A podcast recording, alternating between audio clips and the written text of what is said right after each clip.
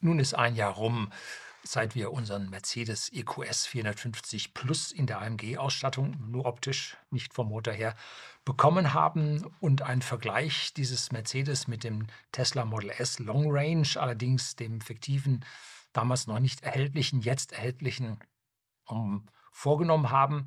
Und damals, ich habe ein extra Video dazu gedreht, finden Sie oben, aber auch unten in der Beschreibung. Und damals ging es unentschieden aus. Beide Wagen natürlich gut.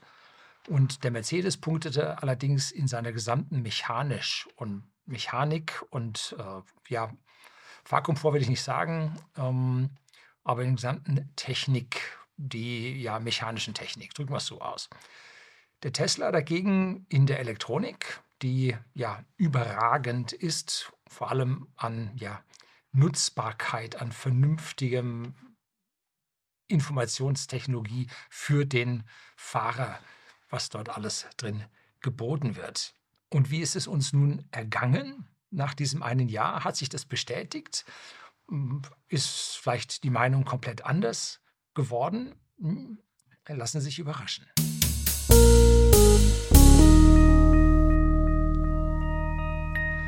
Guten Abend und herzlich willkommen im Unternehmerblog, kurz Unterblog genannt. Begleiten Sie mich auf meinem Lebensweg und lernen Sie die Geheimnisse der Gesellschaft und Wirtschaft kennen, die von Politik und Medien gerne verschwiegen werden. Und für alle, die diesen Kanal nicht kennen und jetzt aus dem Titel heraus diesen Kanal aufrufen, ich bin Ingenieur und habe rund zehn Jahre äh, mit einem Ingenieurbüro für die Automobilindustrie gearbeitet. Ich habe gewisse Einblicke und ich bin auch ein, ein Autofreak, habe anderthalb Kilo, Millionen Kilometer jetzt auf der Uhr und gefahren habe ich Opel. Da habe ich nämlich damals in der Entwicklungsabteilung gearbeitet. Dann habe ich vorher Japaner gefahren, Nissan und Mitsubishi. Und dann habe ich BMW gefahren. Ja, da haben, war ich umgezogen nach Bayern und habe auch für BMW allerdings extern gearbeitet und dann nachher für die gesamte deutsche Automobilindustrie mit einem eigenen Ingenieurunternehmen, mit einem Haufen Kollegen, Mitarbeitern, Partnern. Dann haben wir lange Jahre Toyota gefahren, ganz, ganz tolle Autos. Dann Mercedes CLS. Da haben wir also eine gewisse Affinität zu Mercedes bekommen. Und am besten, der beste Verbrenner, den wir je hatten, ein Lexus. Ja, wer hätte das gedacht? Ein GS 430. So, seit 2013 fahren wir jetzt Tesla und zwar zunächst mal drei Model S nacheinander und zwar einmal den normalen 85er. Der kam 2013 im November und ich glaube, er hat einen der ersten 100, die in Deutschland ausgeliefert wurden, hatte ich. Da gab es noch keine Supercharger. Dann den P85D mit äh, dem Autopilot äh, Version 1 und dann ein 100D mit dem Autopilot Version 2. Und jetzt haben wir immer noch ein Model 3 Long Range und ein Model Y Long Range parallel zu diesem Mercedes. Und seit April haben wir nun diesen Mercedes 450 Plus.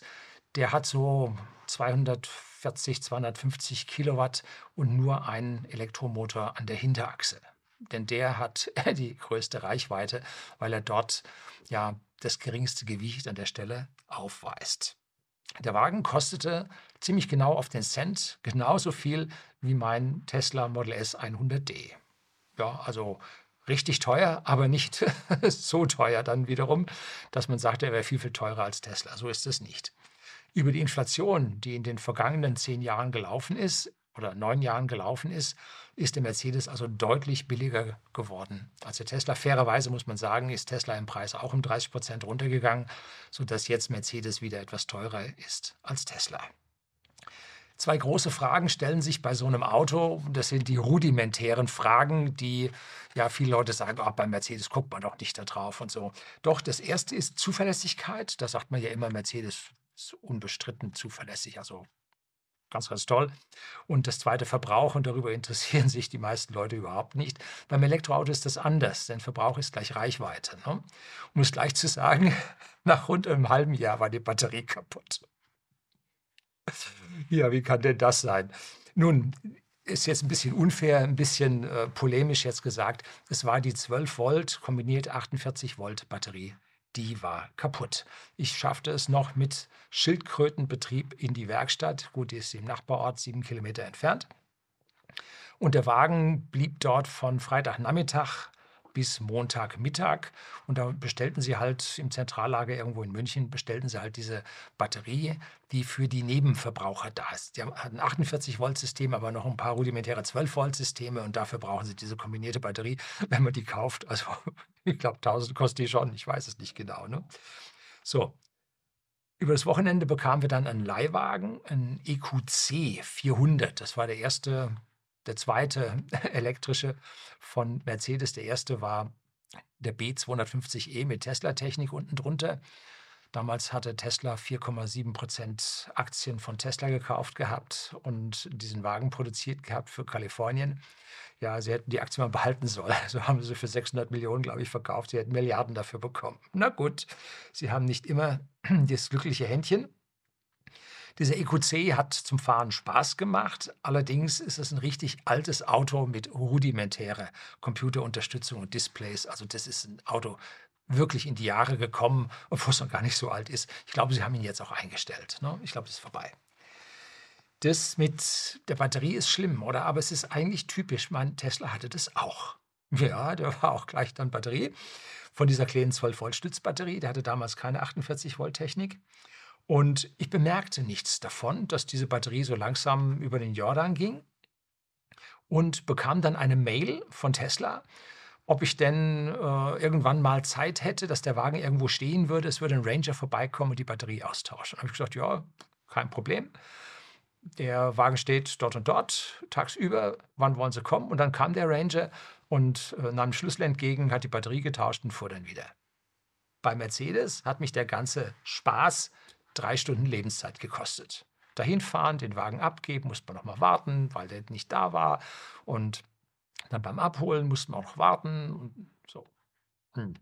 Drei Stunden Lebenszeit gekostet bei Tesla. So. Und dann soll Mercedes ein Luxusauto sein? Bei so einem Service? Da hat sich Tesla ein paar andere Gedanken gemacht. Das war übrigens auch der Grund, warum damals Lexus in den USA so wahnsinnig gut eingeschlagen hatte, weil die zu ihrem ersten, ich glaube, es war der LS 400 oder so, hatten die so gemacht, wenn man dort Inspektion machte, dann konnte man wählen, ob man zu Hause den Wagen ausgetauscht bekäme. Da bekam man ein identisches Fahrzeug hingestellt, konnte mit dem dann den Tag überfahren und auf Nacht wurde er wieder getauscht. Oder aber man kam in die Firma, es wurde in der Firma der Wagen ausgetauscht, zur Inspektion wieder gebracht, dass also man keinen Stress damit hatte. Das ist wahre Luxus. Da verstehen die Leute, ja, dass Zeit wichtig ist. Bei Mercedes sieht das wohl nicht so aus. Ne? Tja, Ansonsten war mit dem Wagen nichts, muss man sagen. Einwandfrei gelaufen. Hin und wieder so eine unerklärliche Fehlermeldung.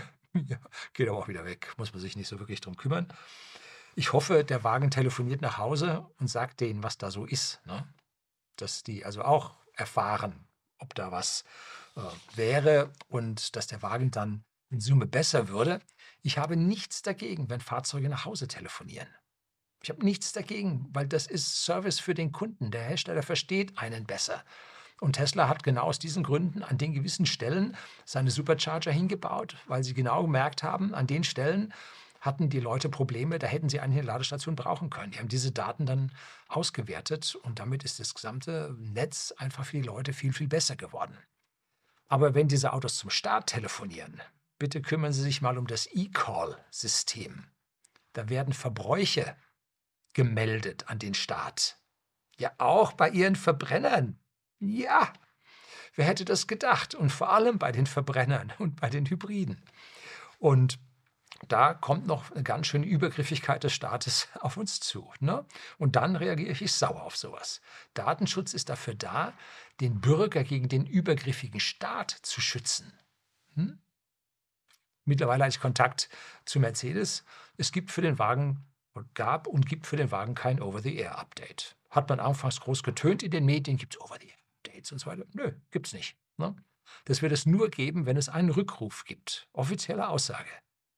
Es gab da mal ein Update fürs Navi. Ja, das hat es aber bitter nötig und besser geworden ist es auch nicht. So, und was verbraucht er jetzt? Verbrauch ist wichtig und zwar ziemlich genau das gleiche wie mein Tesla Model S oder meine Tesla Model S gebraucht haben. 24,5 Kilowattstunden pro 100 Kilometer. Dazu muss man sagen, dass der EQS sicherlich 200 Kilo schwerer ist. Und mein Model S hatte nur, ich habe ihn auf die äh, Gemeindewaage gefahren, 2235 äh, Kilogramm. Das bedeutet, dass Mercedes es geschafft hat, mit Tesla gleichzuziehen, ja sogar besser als Tesla zu sein, weil der Wagen nicht nur schwerer, sondern auch größer ist. Gut, er ist 4 cm schmäler, 5 cm höher, was bequemer beim Ein- und Aussteigen ist, aber er ist 5,21 Meter lang, also deutlich länger. Und wie heißt es so schön beim CW-Wert, Länge läuft. Ne? Also die Länge hilft beim CW-Wert und diese One-Bow Design, dieses One-Bow-Design bringt halt unglaubliche Vorteile im CW-Wert. Der EQS wird auf der Taktstraße der S-Klasse mitgebaut und der Innenraum entspricht einer S-Klasse mit langer Ausführung. Und die lange Ausführung bei der S-Klasse ist 5,29 Meter lang, hat aber im Innenraum aus meiner persönlichen Sicht entspricht zwar ungefähr, ist aber am Ende kleiner, weil ja der ganze Verbrenner mit seinem ganzen Abgasstrang und so weiter da am, am Raum doch ganz schön wegnimmt. Aus dem Grund gibt es das EQS auch nicht in lang, beziehungsweise in kurz. Der ist so, wie er ist, er ist lang. Und damit man damit rangieren kann, ich habe die 4,5 Grad Hinterradlenkung und es gibt ihn auch mit 10 Grad Hinterradlenkung. Allerdings mit den Reifen, die ich habe, den AMG-Reifen, da wird es dann limitiert irgendwo auf 9 oder 8,5 oder so, weil die einfach zu dick sind, dass sie sich im Radgehäuse wirklich sauber drehen können. Zusammen mit der mit dem 108 Kilowattstunden Netto-Akku, 120 Kilowattstunden brutto, gibt es eine rechnische Reichweite von 440 Kilometern. Hm, ja, da muss man jetzt aber aufpassen, dass wir auf der Autobahn, wo es geht, 150 und schneller fahren.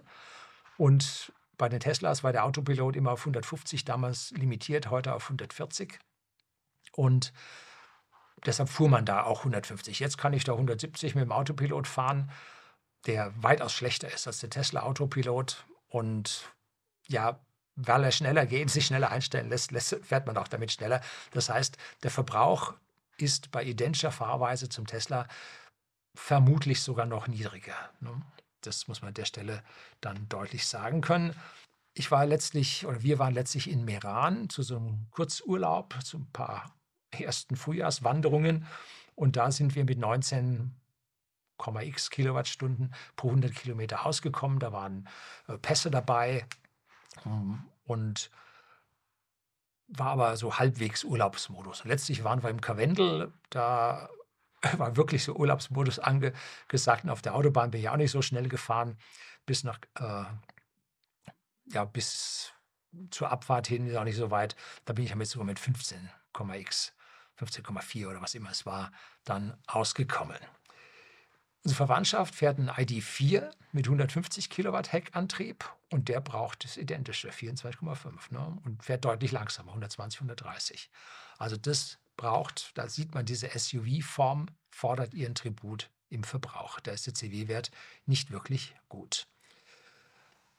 Wir fahren, den wir fahren den Prozent mit, nein, wir fahren den Wagen mit 70 Prozent Photovoltaikstrom übers Jahr und damit komme ich auf einen Preis pro Kilowattstunde von ungefähr 20 Cent. Das macht 4,90 Euro, also rund 5 Euro pro 100 Kilometer.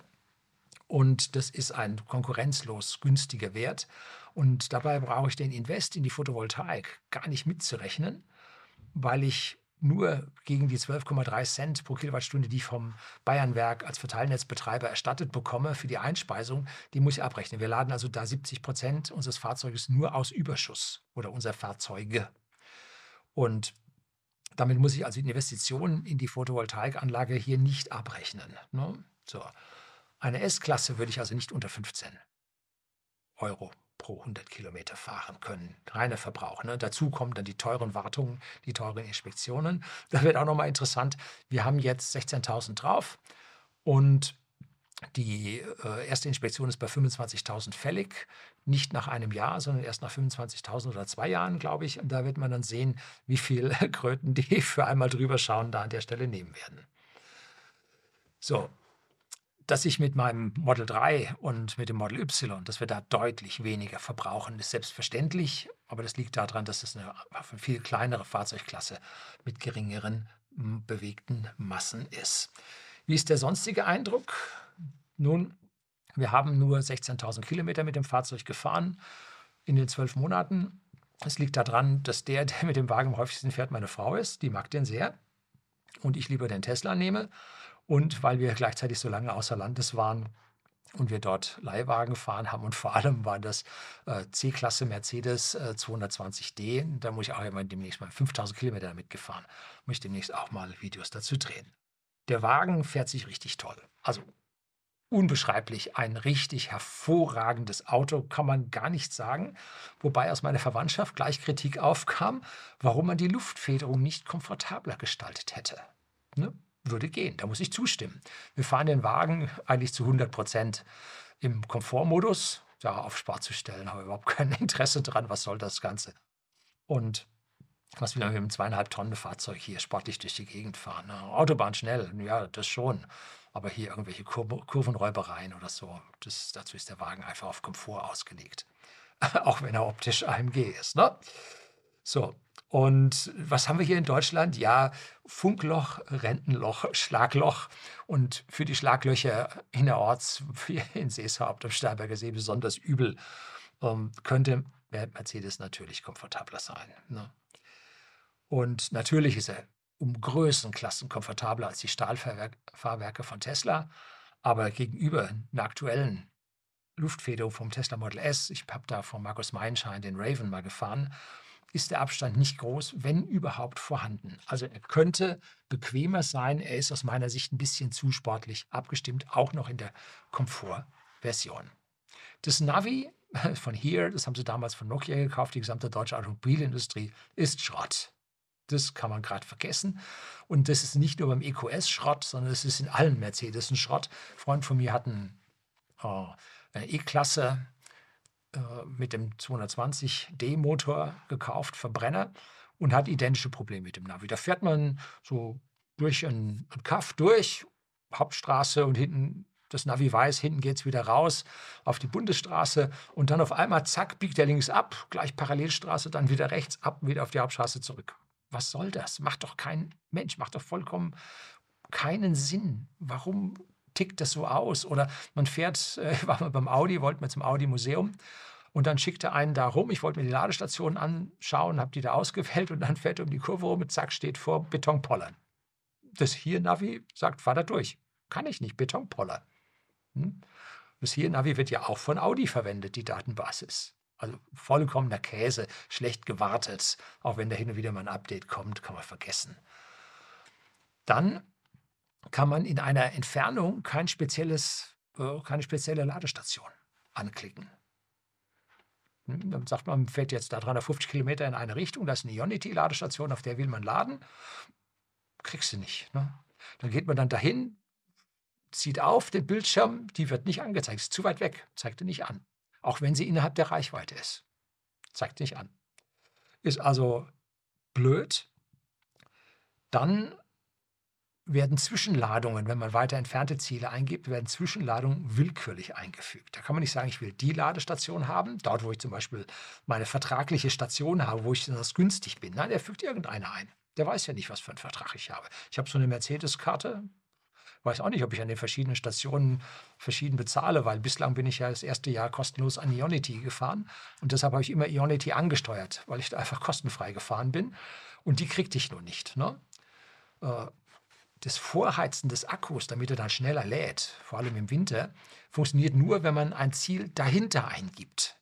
Und dann diese Station die letzte ist. Ne? Dann fängt er davor an zu laden, äh, zu heizen, damit er schneller dann laden kann. Und das macht in der Ladegeschwindigkeit schon ganz, ganz deutlich was aus. Ne? Und wenn man dann auf die Ladestation zufährt, kann man den Belegungsstatus nicht sehen. Man sieht überall so zwei von vier, äh, vier von vier, dann ist er rot, dann ist halt keiner frei. Ähm, oder 0 von 4, dann ist er rot. Und 2 von 4 ist er grün. Das heißt, man sieht, was ist belegt, was ist frei. Und wenn man jetzt eine Ladestation ausgewählt hat, zu der man hinfährt, dann wird diese Belegung nicht mehr angezeigt. Man kann auch aufs Detailmenü, aufs EQ-Menü gehen, dann wird die Ladestation angezeigt, aber es zählt nicht, wie viele von denen belegt sind, wie viele frei sind. Er weiß es, weil rundherum zeigt das ja auch an. Aber er zeigt es mir nicht an. Warum muss ich das jetzt wissen? Die sagen sich, irgendeiner, der das Lastenheft geschrieben hat, der fährt dahin, der weiß, dass er dahin will, muss man nicht anzeigen. Wenn das Ding voll ist oder voll wird, dann muss ich ja meinen Weg wechseln. Das sagt er mir nicht. Und wenn das Ding leer bleibt, dann kann ich schneller drauf zufahren, mit einer geringeren Reserve dort ankommen und einfach Zeit sparen. Ja, also einer überhaupt nicht mitgedacht, ist Neuland für die, haben die überhaupt nicht verstanden. Da haben die Leute programmiert, ohne Ahnung von der eigentlichen Sache zu haben und gefahren haben die sowas wahrscheinlich auch nicht. Da hätten die Entwicklungsingenieure alle Tesla fahren müssen. Die ganzen Jahre zuvor hätten die alle nicht einmal am Wochenende Tesla fahren. Nein, regelmäßig Tesla fahren, damit man auch die Feinheiten, die Details mitbekommt, damit man versteht, was die Leute für Bedürfnisse haben. Hm, nee, war bei denen jetzt wohl nicht so. Und wenn man dann die Ladestationen von Hand eingibt über die Suche, dann ist also die Trefferquote extrem schlecht. Man muss das sehr genau treffen. Und deshalb geht man auf die App von Ionity, sucht die Station raus, tippt die dann genau ein. So, und dann kriegst du zwei. Die eine ist auf der einen Seite Hinweg, die andere ist auf dem Rückweg, auf der Gegenseite bei der Autobahn. Welche von beiden wählt man? Nun, 50-50 Chance, dass man hier die falsche trifft, weil entsprechend der eigenen Richtung, die man fährt, wird das nicht sortiert. Nö. Ja, wo käme man denn dahin? Also tippt man, merkt man, na, falsche Seite. Gut, nochmal eintippen, andere nehmen. Und dann muss man vorher aber merken, hat man oben oder unten getippt. Ich tippe jetzt immer oben und äh, merkt dann halt aber die falsche, das nächste Mal tippe ich unten. So, also Katastrophe, was dort programmiert wurde. Leute ohne Ahnung, fünf, sech, fünf oder sechs Thema verfehlt setzen. Ihr habt keine Ahnung. Ganz, ganz schlimm. Es gibt da noch eine Filterstation für Ladestationen. Da könnte man ja auch drüber was machen, weil die Ionity-Stationen haben 350 kW Ladeleistung. Neben den Porsche Autohäusern, die haben das auch. Aber man kann dort nur größer gleich 150 Kilowatt wählen gibt es also Filterfunktion, die einem an der Stelle nicht sonderlich weiterhilft. Optik gibt es bei dem Navi ohne Ende mit bewegtem Wasser und äh, tollen, äh, halbdurchsichtigen Häusern in den Städten in der 3D-Ansicht und so. Also schickimicki, ah, oh, super und so weiter. Aber dahinter Technik, worauf es ankommt, man will ankommen, null. Was heißt null? Also gerade so, ne? Man hat einen Haufen Kampf, bis man das Ding so eingestellt hat. Praktisch ist das nicht. Der Akku hat aus meiner persönlichen Sicht immer noch den höchsten Reichweitengewinn pro Zeiteinheit aller verfügbaren derzeitigen Wagen. Es gibt welche, die schneller laden, haben allerdings einen kleineren Akku, dass man da nicht so weit kommt. Ne? Der hat 400 Volt Technik, also nicht 800 Volt wie äh, Kia oder Hyundai oder Porsche oder Audi, ne, hat er nicht, 400 Volt Technik. Er lädt mit 450 Volt maximal. Aber durch den riesigen Akku und mit seiner Ladeleistung von 208 kW im unteren Bereich bis 100 kW bei 80 Prozent, muss man sich vorstellen. So ist sogar bei 90 Prozent lädt er noch mit 60 kW oder so. Also es sind gewaltige Ladungen, die da in der Zeiteinheit da reingepumpt werden. Das ist total super. Richtig, richtig gut. In 28 Minuten oder so echte 300 Kilometer Reichweite bei meiner Fahrweise. Ne? Wenn man da Soft fährt, schafft mit dem Auto aus 700, keine Frage. Aber bei unseren Fahrweisen, wir nutzen den ja, äh, ja als Firmenwagen und da kommt es im Prinzip auf, ja, auf Zeit an, weil mit einer gewissen Zeiteinheit muss man seine, seinen Job erledigen. Wenn du die Eisenbahn setzt, brauchst du doppelt so viel Zeit. Das ist halt überhaupt kein Wert. Äh, und dann umsteigen, Taxi bis raus irgendwo in die Walachei. Also musst du Auto fahren. Und mit dem Auto fährst du natürlich so zügig, wie es geht, weil Time is Money. Ne? So ist es. Das Ding ist ein echtes Langstreckenfahrzeug. Die Sitze sind bequem. Also wirklich. Also alles. Hier, dieser Sitz ist ja Schrott. Schaut nur gut aus. Mit Massagefunktion, Seitenverstellung, äh, Firlefanz, Blasen oder Saugen, also das heißt Belüftung äh, bei dem Ding. Aber so im Detail wieder etwas total vergessen, ne? die Lenkradheizung. Ne? Die lässt sich nicht ohne Sitzheizung anstellen. Da kann man sagen, Lenkradheizung mit Sitzheizung koppeln, ja, nein. Aber irgendwo eine Funktion, Taste auf dem Bildschirm, Taste am Bedienelement an der Tür, vergessen nirgendwo irgendwo so ein Taster, wo man jetzt Lenkradheizung besonders einstellt. Ich, mir wird relativ schnell warm. Ähm, bloß an den Fingern brauche ich ein Weilchen, bis es warm wird. Und ich kann durchaus morgens, wenn es 0 Grad hat, ohne Sitzheizung losfahren, aber ich will die Hände warm haben. Ne? Also nur gerade außen, innen ist dann schon noch ein bisschen von der Garage wärmer. Ne? So, da habe ich lange gebraucht. Man kann es über Sprachbefehl einschalten, einzeln. hey Mercedes, schalte die Lenkradheizung ein. Das funktioniert einzeln, ne? musst aber auch erst drauf kommen. Gut. Das sind so Sachen, willst du die Lenkradheizung mit der Sitzheizung einschalten? Hätte man nicht sagen sollen, willst du die Sitzheizung mit der Lenkradheizung einschalten? So, und dann hätte man schon drauf kommen können, warum so rum und nicht andersrum. Irgendeiner denkt da mit dem schwachen Gehirn für andere Leute mit. Das habe ich so satt, genau wie bei der Software. Ne, wenn da irgendeiner sagt, die machen das alle so. Nein, das machen nicht alle so. Jeder hat seine individuellen Bedürfnisse. Ähnlich ist beim Glasschiebedach von Webasto. Ein Traum an Mechanik. Leise, surrt da auf. Perfekt. Kann man nichts anderes sagen. Letztlich ein Ingenieur, kurz gesprochen, der das Ding äh, bei Webasto mitentwickelt hat. Aber eine unendlich blöde Steuerung. Man hat eine Touch-Schieberinne. Mhm. Da hat man so einen Schieberegler, der über äh, ja, das elektrische Feld am Finger geht und dann kann man da vorne und hinten noch draufdrücken. Ne? Die Funktion, wenn man den Wagen nicht so oft fährt, die musste er erraten. Ne? Da weißt du nicht, was man wo drücken muss. Ne? Da denkt man vorne, dann macht er zu. Nee, kippt er. Ne? Dann denkst ah, dann macht er hinten zu. Nee, kippt er auch. Ja, wie jetzt? Ja, ganz blöde. Ne? Muss man erst drücken, dann macht er Kipp, dann drückt man nochmal, dann fährt er nach hinten. Schlimm, ganz, ganz schlimm. Völlig unlogisch, völlig unbrauchbar. Allerdings kann man jetzt wieder öffnen. Ne? Sprachbefehl, öffne das Schiebedach. Dann fährt er zuerst den Vorhang zurück, damit es nicht so laut ist. Im Tesla ist das oben ziemlich laut, weil die glatte Oberfläche des Glases ähm, reflektiert den Schall. Wenn man da so einen Gasevorhang davor hat, dann wird es leise. Schalldämmung ist perfekt. Ne? Dann fährt er den Vorhang zurück und dann macht er das Schiebedach auf. Gut, wenn du jetzt zumachst, sagst du, schließe das Schiebedach, dann macht er das und dann schließe den Vorhang. Dann musst du auch erstmal suchen, was das für ein richtiges Wort ist und Sonnenschutz, glaube ich, heißt er richtig.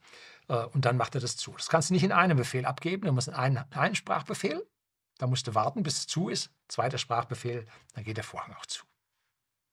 No. Und dann sagst du, mach Schiebedach zu, stellst das Auto aus, gehst raus, bleibt das Schiebedach offen.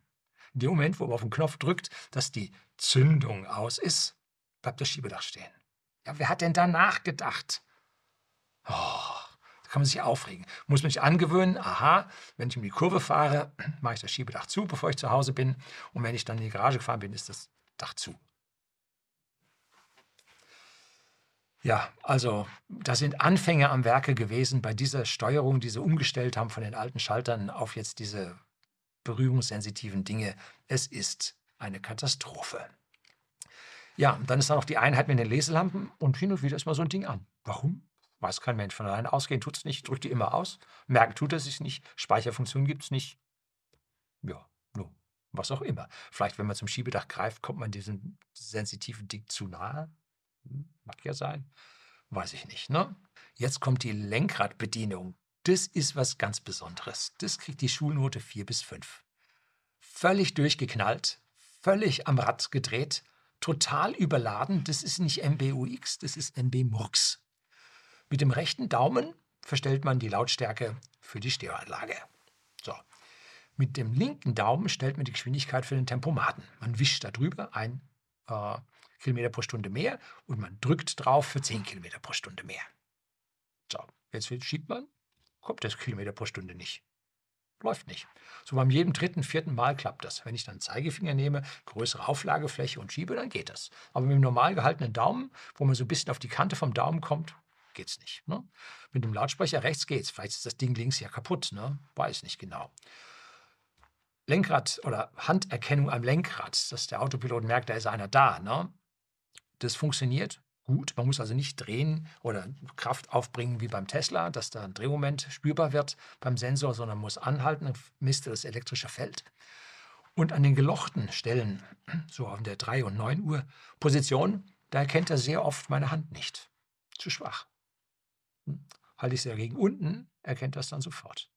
Also an der Stelle hm, auch nicht so wirklich gut. Die, dann sind da oben drüber sind Kreuzversteller, die ja alle möglichen Einstellungen durchwechseln des Menüs, des Fahrerbildschirms links und äh, rechts auch noch. Also diese Kreuzversteller, die sind so empfindlich, wenn man da nicht sehr genau schiebt, dann kann man auch mal die andere Richtung erwischen. Man will also da was machen, zum Beispiel ähm, Titelwechsel bei der Musik. Und dann auf einmal, zack, wechselt das ganze Menü. Titelwechsel links, rechts hat er nicht geschafft. Außerdem ist es so gemacht, alles, was rechts ist, hat mit dem rechten Bildschirm zu tun, alles, was am Lenkrad links ist, hat mit dem Fahrer, mit dem Instrumentcluster zu tun. Soweit die Theorie. Nicht für die Titelwechsel. Nein, die gehen links. Warum? Wahrscheinlich aus irgendwelchen historischen Gründen und auch nur dann, wenn die Musikanzeige im Bildschirm vorne gewählt ist. Wenn man also ein Navi vor sich haben will, kannst die Musik nicht wechseln, musst du mit der rechten Hand am Bildschirm machen. Wenn der so ein Musiktitel kommt, Spotify, Random oder irgendwas, ne, wo du weiterspringen willst. Ne? Klappt nicht. Es ist so ein Unsinn, was man dort versucht hat. Mit krampfhafter Gewalt hat man versucht, irgendwas Modernes zu machen und ist hier in eine Sackgasse gelaufen. Boah, also da sehe ich das Tesla-Lenkrad mit seinen Druckknöpfen für den Blinker, sehe ich also im Gegensatz zu diesem Mercedes-Ding noch als positiv. Ne? Also, wow, die Lenkradhebel. Perfekt bei Mercedes, das können sie. Drum hat ja Tesla früher die Mercedes-Lenkradhebel bei seinem ersten Model S drin gehabt. Ja? Also, perfekt, geht ganz super. Die Heizung vom EcoS ist ein Traum. Also das ist, das ist eine Heizung, die ihren, ja, ihren Bezeichnung verdient. Beim Model S, bei den ersten Model S es war eine Katastrophe. Die hat eigentlich nie funktioniert. Muss man auf 25 Grad schalten, Lüftungsstufe 3 und dann wurde es halbwegs warm. Ne? Aber wenn man das auf Automatik gestellt hat, nach einer Stunde Fahrt wird das Ding kalt. Warum? Wahrscheinlich hat sich irgendwo unten, wo der Sensor saß für äh, Luftkontrolle, hat sich wahrscheinlich irgendwas von irgendwie Batteriekühler oder irgendwas, hat sich die Temperatur übertragen. Haben gesagt, dieses warme ist regelt die Heizung runter. Ne? Designfehler gewesen, hat, haben alle in der Werkstatt gesagt, ja, ist so, können wir nicht ändern. Ne? Hm. Hätten wir auseinandernehmen müssen, Isolation dazwischen oder irgendwas machen müssen. Gab es halt keinen Workaround dafür. Also, der einzige Nachteil bei der Heizung ist, das Gebläse ist zu laut. Ja, Mercedes, Gebläse das ist doch alles unhörbar und super. Ja, wenn Sie einen Verbrenner haben, wo vorne die Explosionen in den Brennräumen stattfinden, die Zahnräder äh, direkt äh, neben Ihnen in der Mittel, äh, im Mittelkardantunnel da unten im Getriebe malen, äh, dann hören Sie das Gebläse nicht. Diese absolute Stille. Und ich habe noch nicht mal das Doppelglas. Hm? Das ist das Einzige, was mir dort wirklich abgeht, dieses Doppelglas. Und auf einmal hört man das Gebläse. Man muss also schon ganz weit runtergehen mit dem Gebläse, dass man es nicht hört. Und vor allem, wenn hinten jemand sitzt und sich hinten die Temperatur ein bisschen kühler macht oder ein bisschen heißer macht, dann dreht das Gebläse auf. Da kann man vorne machen, was man will. Hinten, wenn einer was haben will, fängt es vorne an zu heulen. Ne? Also ist nicht angenehm an dieser Stelle.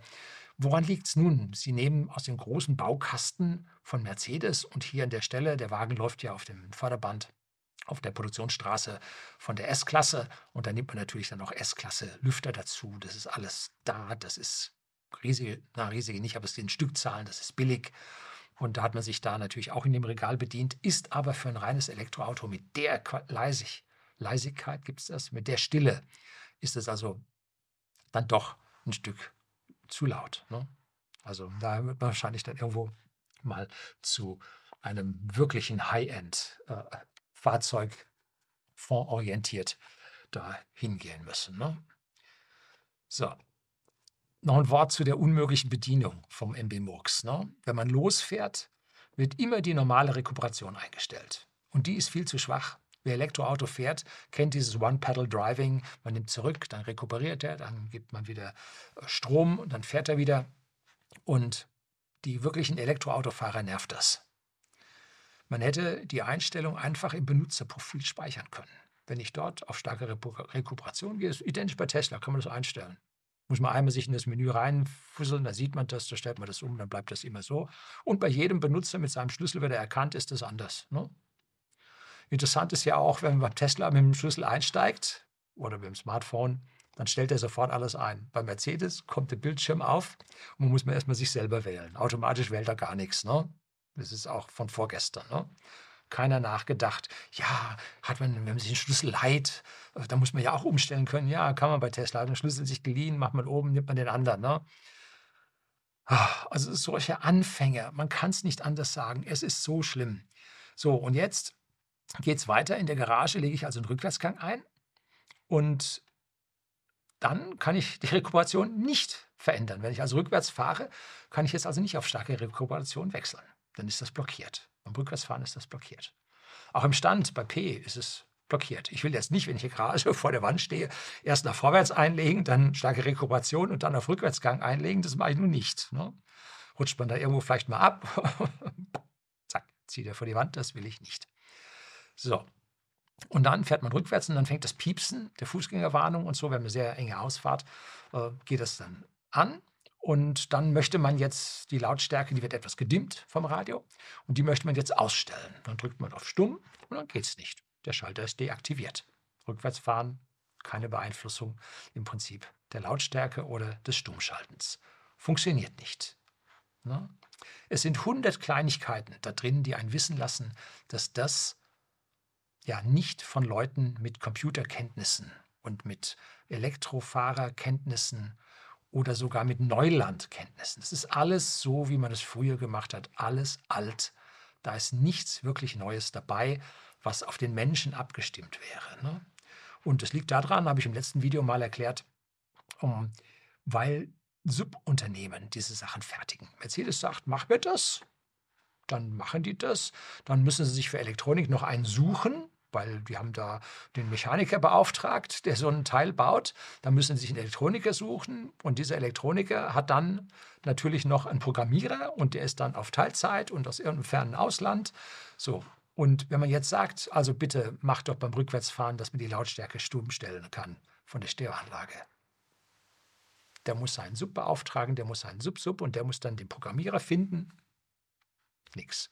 Drum machen die da auch nichts, drum gibt es auch keine Update over the air bei den Fahrzeugen, weil an der Stelle ja, der Weg hin, runter, mehrere Ebenen tief zur Programmierung so weit entfernt ist. Und dann muss da erstmal ein Angebot, ein Lastenheft geschrieben werden, ein Angebot geschrieben werden, da wird verhandelt, dann wird ausgepresst mit dem Preis, dann ist es zu niedrig, dann findet er keinen Programmierer für den billigen Preis, da muss er woanders hingehen. So, das klappt alles nicht. Das ist Unsinn. Das gehört alles in das Unternehmen hinein. Das muss Mercedes selber machen. Ne? Das Navi hat Mercedes wohl aufgegeben, wie man es jetzt so gehört hat. Da soll dann später mal, ich hoffe mit Update, vielleicht muss man auch ein neues Auto kaufen dafür, durch Google ersetzt werden soll. Also genau das, was Tesla seit Anfang an drin hat, was am Anfang auch nicht so ganz war, wie man das wollte, ohne Zwischenziele und ja, Haufen Dinge, die gefehlt haben. Ne? Aber so einfach kann man das MBUX nicht aus dem Mercedes rauswerfen. Ne? Diesen uralten Leviathan, der gewachsen ist in der Verbrenner, in der Hybrid, in der Elektro, eine eierlegende Wollmilchsau für alle Fahrzeuge, aber nichts wirklich richtig kann. Ne? Die haben nichts anderes. Und die Stückzahlen im E-Auto-Umfeld bei ihnen sind noch gering, als dass sich da jetzt eine Neuentwicklung sofort rechnen würde. Ne? Tesla hat im letzten Jahr 1,3 Millionen Autos verkauft und Mercedes E-Autos verkauft. Und wie viele E-Autos hat Mercedes verkauft? 118.000. Das ist ein Faktor 11 dazwischen. Das rechnet sich noch nicht so. Mercedes müsste sagen, keine Dividende wird bezahlt und wir geben jetzt jährlich mehrere Milliarden für die Entwicklung eines neuen Betriebssystems aus. Man hört es munkeln, sie machen schon was, aber lange nicht mit der Vehemenz, wie sich das eigentlich gehört. Man muss auch mal auf die App schauen, die man auf dem Smartphone hat. Da fällt Ihnen nichts mehr ein. Null. Die reinste Katastrophe. Ne? Wenn das Fahrzeug entriegelt wird, erhält die App eine Nachricht. Ja, nicht sofort. Ne? wenn Sie Glück haben nach fünf Minuten. Eher nach 10, 15 Minuten kriegen Sie Nachricht, Fahrzeug entriegelt. Ja, wenn Sie da einen amoklaufenden Teenager haben oder einen Dieb, der den Wagen weggenommen hat, was wollen Sie 15 Minuten später mit dieser Nachricht? Lassen Sie es doch gleich weg. Braucht man doch nicht. Kann man doch vergessen. Der Zugriff auf das Fahrzeug in schlechten Empfangssituationen völlig erratisch, oftmals überhaupt nicht möglich. Und wenn das Auto längere Zeit stand, dann weckt es nicht auf. Dann kriegst du da nichts an Verbindung. Man muss dann hingehen und muss das Fahrzeug aus der Ferne, wenn man zum Beispiel im Hotel in der Tiefgarage steht und möchte, hat über Nacht auf 90 Prozent geladen und geht jetzt zum Frühstück und möchte auf 100 Prozent aufladen, weil man jetzt große Strecke zurückfahren will. Und wenn man dann auf 100 Prozent geladen hat und die nächste Stunde losfährt, dann schadet das der Batterie auch nicht wirklich und dann hat man also maximale Reichweite. So, und jetzt kommt man aus dem Hotelzimmer, geht jetzt zum Frühstück und sagt, okay, Jetzt will ich die letzten 10% einladen, dann reagiert das Auto nicht. Was muss man machen? Muss das Auto erstmal aufmachen. Dann kriegt man Rückmeldung, jetzt ist offen, dann macht man es wieder zu. Und dann kann man auch die Ladung auf 100% hochstellen. Die Leute wissen nicht, wie man Elektroautos fährt. Hm, das MBUX sagt, ich telefoniere noch nicht nach Hause, wird die Batterie leer und das beim Verbrenner ganz schlecht, dass man beim E-Auto ruhig machen kann. Hm, ja, nee, so viel unterscheiden kann man an der Stelle dann nicht. Ich habe einmal versucht, einen Fehler bei Mercedes zu melden über die App. Kommunikation, Kommunikation um nichts, wieder nichts und am Ende kein Verständnis, keine Lösung aufgegeben. Da sitzen normalerweise Leute da, die Leuten dann erklären müssen, was sie dann tun müssen. Ne? Wenn sie aber einen Fehler haben, der nicht geht, das kriegen sie nicht erklärt. Ne? Und irgendwo eine Liste, wo man sagt, ja, wir nehmen das mal auf. Wunschliste, nein, gibt es nicht. Ne? Können Sie gerade vergessen, brauchen Sie nicht machen. Ne? Die Anzeige des Fahrzeugstandortes, wenn der fährt, ne, wird nur alle drei bis fünf Minuten übertragen. Damit weißt du auch nicht, wo der Wagen jetzt wirklich ist. Wenn du dich also irgendwo verabredest und sagst, ja, ich komme da und da, dort und dorthin, jetzt guckt man beim Tesla, wie der Wagen dann kommt und dann lässt man sich aufpicken irgendwo an der Stadt. Um, wenn dann der andere Wagen kommt, der Mercedes kommt, man weiß nicht, wo er wirklich ist. Ne? Man sieht ihn dann irgendwann mal da, dann springt er mal fünf oder zehn Kilometer weiter. Ja, viel zu schwache Server, viel zu wenig Kommunikation mit dem Fahrzeug. Ja, digitales Neuland. Dann die Icons, die man sowohl in der App als auch auf dem Bildschirm sieht, völlig erratisch. Da weißt du nicht, was sich wo be bewegt ne? oder wo was befindet. Ähm, auf der App gibt es die, wo sie ihr CO2-Konto überwachen können. Jetzt Mercedes ehrlich, meiner S-Klasse. EQS entspricht S-Klasse. Meinen Sie, die Leute zählen CO2? Ich habe da meine Zweifel. Ne? Gut, Einstellung auf dem zentralen Bildschirm zu finden, ist nun auch eine Kunst. Da gibt es also unten eine, ich habe also nicht das, den Hyperscreen, den kriegte ich leider nicht, war damals nicht lieferbar vor einem Jahr, wegen dem Unterbrechen der äh, Lieferketten. Da gibt es also unter dem normalen großen Bildschirm in der Mitte, gibt es äh, eine Bedientaste, Reihe, wo man Hauptmenüs wählen kann. Auf dem zentralen Bildschirm gibt es also einige Bedienfunktionen und dann kann man von oben was reinziehen, dann kann man von der Seite was reinziehen. Und wo sich was befindet, völlig erratisch, keine Hierarchie drin, man muss ziemlich viel raten. Und ganz, ganz toll ist die Sache mit der Luftfederung. Also da kann man einstellen in dem Komfortmenü, wie das ganze Fahrverhalten sein soll. Aber das Fahrzeug anheben befindet sich ganz tief versteckt von oben runterziehen, ein nach rechts und dann findet man dort den Fahrzeug anheben. Wenn du jetzt irgendwo eine Parklücke reinfährst, hast vorne den Spoiler und so eine hohe Bordsteinkante, dann willst du den Wagen hochfahren. Ne? Und dann das Ding finden und so weiter. Ja, muss man sich ein Weichen dran gewöhnen. Wenn man mal selten den Wagen fährt, schwieriger zu finden. Dann drückt man drauf und dann, dann schnurrt da eine Pumpe vor sich hin. Es dauert ewig, bis der Wagen oben ist. Also Tesla geht da in einem Viertel der Zeit hoch, würde ich mal sagen, ungefähr. Ne? Also, Zwischenfazit. Das Fahrzeug fährt sich toll. Ein Traum. Der Verbrauch ist für die Größe absolut super. Die Ladegeschwindigkeit mit einem warmen Akku absolute Spitze. Und beim kalten Akku mit 130 kW immer noch überdurchschnittlich zu vielen. Es ist wirklich das Beste. Platz für die vorne sitzenden, hinten sitzenden Kofferraum gewaltig, hervorragend. Autos bauen kann Mercedes, gar keine Frage. Aber die Bedienung, alles, was über Blinker, Hupe und den Scheibenwischer hinausgeht, eine Katastrophe. Ist Mercedes nicht würdig. Es ist völlig vermurkst. Schlimm. Und das Neuland mit den Computern hat Mercedes nun überhaupt nicht verstanden. Tja, was ich hoffe, ist, dass Google und Apple demnächst ihre Fahrzeugsoftware auf Vordermann bringen, also mehr als dieses CarPlay oder Android Auto, meine Frau hat ein iPhone, damit kann sie also das Apple CarPlay damit verbinden. Haben wir schon gemacht. Ich habe ein Android, ein Samsung und damit kann ich auch mal ein äh, Android Auto damit verbinden. Alles gar kein Problem. Die Bedienung innerhalb des Android Auto, das hat nun nicht so meine Zustimmung und dann Wechsel auf die Mercedes-Funktionen und so alles Murks. Also funktioniert nicht so wirklich super. Und da hoffe ich mir, dass also Apple dann sein Apple Car, nennt sich das, das ist das Titan-Projekt, wo sie, glaube ich, den eigenen Wagen aufgegeben haben, die Software weiterentwickeln. Oder Waymo, das ist Ex-Google Self-Driving Car Project, wo es mal diese Knutschkugel gab. Und die Waymo-Autos laufen ja schon auch produktiv als selbstfahrende Autos im Taxisystem in einigen Städten in den USA. Und dass die das dann für andere Fahrzeuge auch fertig bekommen und Mercedes sich dann dort einkauft. Ne? Also das, was die da abgeliefert haben, ist sowas von unterdurchschnittlich. Das wird sich auf lange Dauer nicht durchsetzen. Dass sie jetzt einen Level 3 Autopilot haben, den hat Tesla schon vor 2017 mit dem Autopilot 2 gehabt.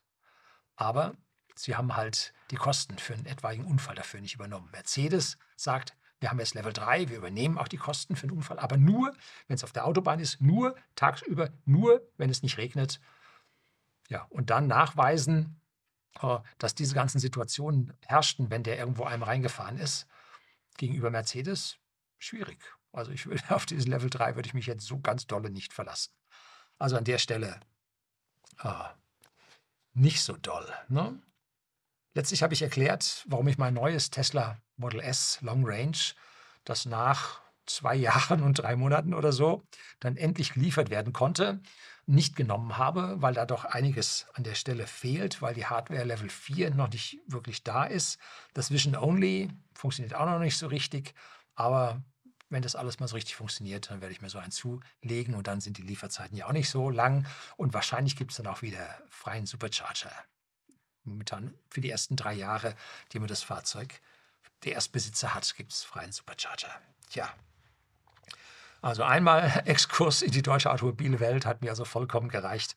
Das ist wie eine Reise in das vergangene Jahrhundert. Das brauche ich nicht mehr. Entsprechend schlecht gestalten sich auch die Verkäufe vom EQS im Markt. Ne? In diesen zwölf Monaten habe ich in freier Wildbahn nur fünf EQS gesehen. Selbst an den äh, Ionity Charging Stationen habe ich keinen gesehen. Ne? Einen 350er im Nachbarort, einen im Himmelblau als Hotellimousine vor dem Ritz-Carlton in Berlin am Potsdamer Platz, einen 580er in Teneriffa, war ich ganz erstaunt, und zwei unterwegs auf der Straße. Allerdings habe ich da nicht erkannt, was das für einer war. Dafür war das, also äh, ging das zu schnell, dass der an einem vorbeifuhr. Und mittlerweile sieht man die EQE e doch relativ oft, weil die deutlich günstiger sind. Und man verwechselt sie dann leicht mit dem EQS, weil sie ja kleine Bruder davon sind. Dass da so wenig von verkauft werden, ist jetzt auch kein Wunder.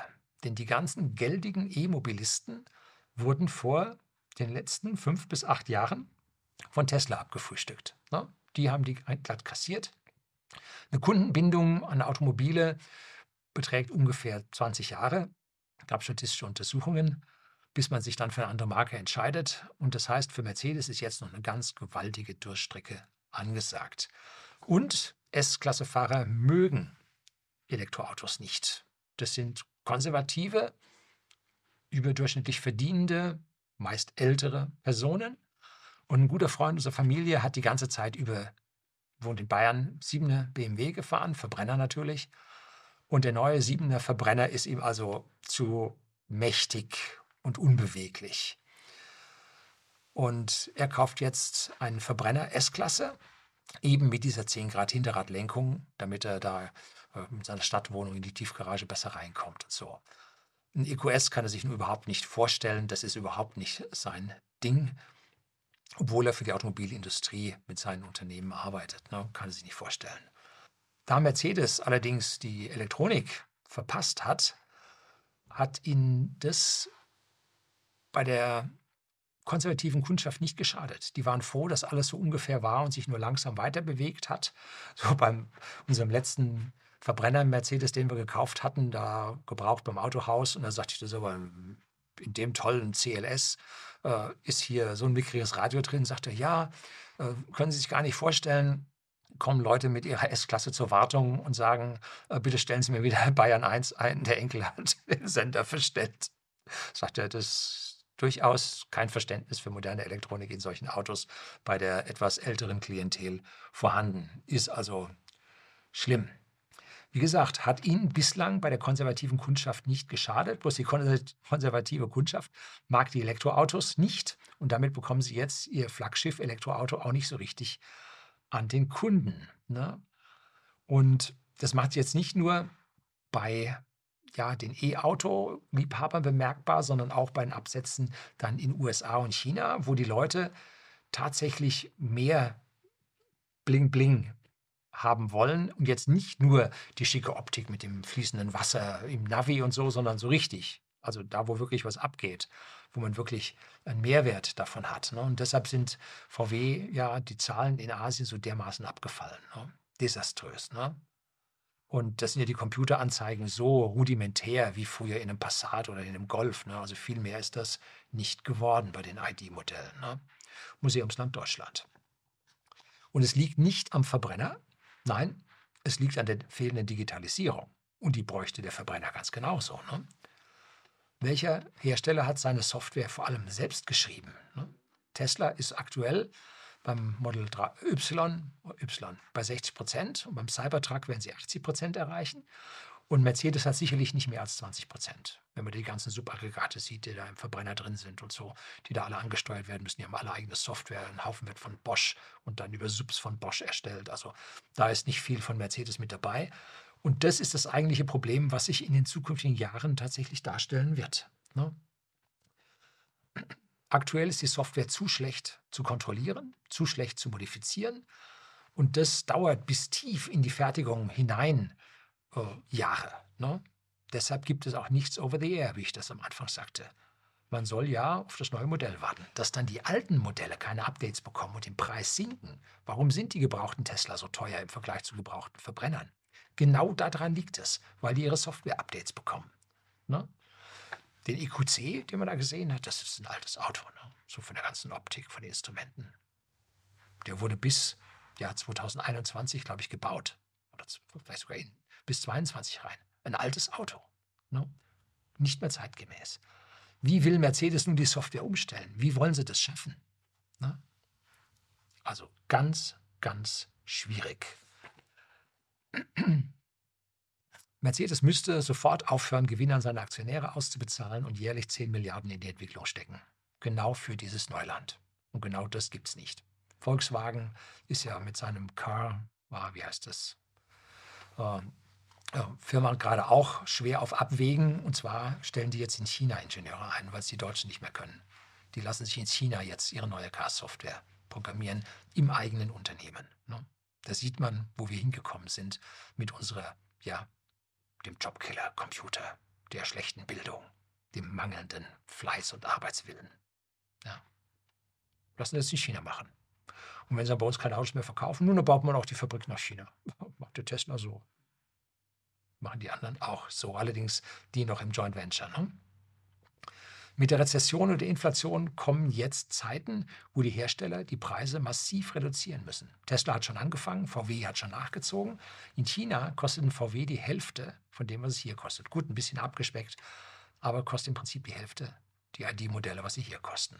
Und es muss auch so sein. Es gibt keinen Grund, warum Elektroautos teurer sein sollten als Verbrenner. Nur die Stückzahlen und die Economy of Scales hindern sie daran. Wir werden abgezockt bei Elektroautos ohne Ende. Die Subventionen, die der Staat in die Kassen unserer Hersteller liefert, mit einem Haufen Kollateralschaden ins Ausland. Das schadet den Unternehmen, weil die sich nicht wirklich anstrengen, hier was Neues zu machen. So, der Staat zahlt ja immer, ich komme auf meine Gewinne, alles gut, so große Stückzahlen müssen es nicht sein. Aber sie verlieren äh, im Prinzip an Marktanteilen. Ne? Das ist schlimm. Und ohne Druck vom Markt so wie ich das jetzt hier, meine vernichtende Erklärung gegenüber dem computerisierten, äh, elektrifizierten, nicht elektri dem computerisierten Teil vom Mercedes hier losgelassen habe, was ja einer vernichtenden Erklärung gleichkommt, was normalerweise Käufer von solchen Autos nicht machen, weil sie sagen, ich habe so einen Haufen Geld ausgegeben, der muss gut sein und die bescheißen sich selber.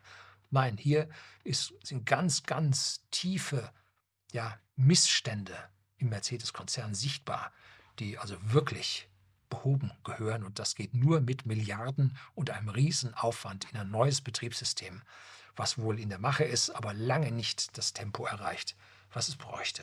Den deutschen Herstellern geht der, der A auf, auf Grundeis, ne? weil jetzt sinken die Preise massiv und ihre Margen werden auch sinken und sie erreichen nicht die Stückzahlen, um hier in, die, ja, in der Gewinnzone zu bleiben. Und Audi-Vorstand, Audi-Vorstand, Dame, hat gesagt, sie sieht eine 50-50 Chance, dass Audi in 50, in 50, in 10 Jahren noch überlebt.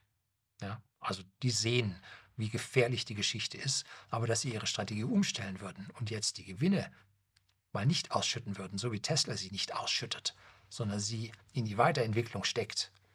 Also hier müssen sie auch umstellen, hier müssen sie auch Tesla nachmachen, was die tun.